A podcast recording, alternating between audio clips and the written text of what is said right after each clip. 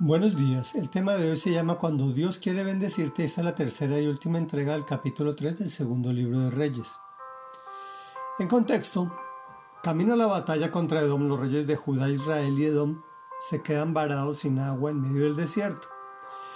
Eliseo profetiza que el Señor enviará agua e intervendrá en la batalla. Y dice así, a la mañana siguiente, a la hora de la ofrenda, Toda el área se inundó con el agua que venía de la región de Edom. Ahora bien, cuando los moabitas se enteraron de que los reyes habían salido para atacarlos, movilizaron a todos los que podían servir en el ejército y tomaron posiciones en la frontera. Al levantarse ellos por la mañana, el sol se reflejaba sobre el agua y a los moabitas les pareció que estaba teñida de sangre. Es sangre de la batalla, exclamaron. Esos reyes deben de haber peleado y se han matado los unos a los otros. Vamos a Moab al saqueo. Cuando los moabitas llegaron al campamento de Israel, los israelitas les hicieron frente y los derrotaron. Aquellos se dieron a la fuga, pero los israelitas los persiguieron y los aniquilaron, y destruyeron sus ciudades. Cada uno tiró una piedra en, los campos fértiles de Moab hasta llenarlos. Además, cegaron los manantiales y cortaron los mejores árboles. Solo Kir Hareset quedó en pie, aunque los honderos la acercaron y también lograron conquistarla. El rey de Moab, al ver que perdía la batalla, se llevó consigo a setecientos guerreros con el propósito de abrirse paso hasta donde estaba el rey de Edom, pero no logró pasar. Tomó entonces a su hijo primogénito, que había de sucederlo en el trono, y lo ofreció en holocausto sobre la muralla. A raíz de esto, se desató contra Israel una furia incontenible, de modo que los israelitas tuvieron que retirarse y volver a su país. Reflexión.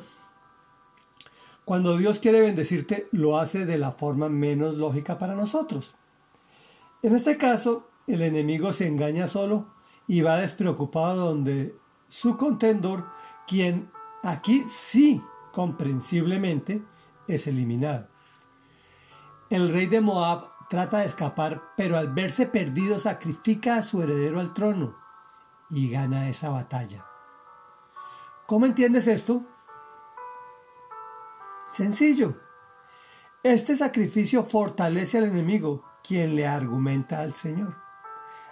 No al enemigo de Israel, al enemigo tuyo, al enemigo mío, al enemigo de todos.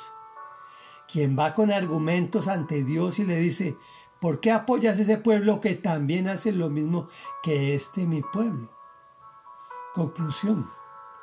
No le demos argumentos al enemigo que le permitan confrontar a Dios de forma tal que por su misma palabra se vea imposibilitado de levantar su mano en nuestro favor. Oremos, amado Rey Dios y Padre Santo, Padre de nuestro Señor Jesucristo. Sabemos que la batalla final la tenemos ganada, porque Jesucristo pagó el precio por nosotros. Pero nos equivocamos tanto y tanto y tanto y a diario, Señor, y le damos tanto argumento al enemigo que evita que las bendiciones que Dios quiere darnos a manos llenas lleguen hacia nuestras vidas.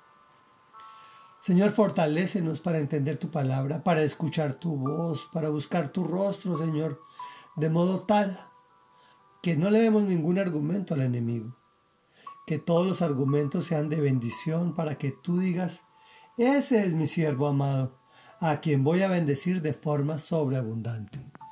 Gracias Señor porque también nos permitiste orar en el nombre poderoso de Jesús, que es nombre sobre todo nombre. Amén y amén.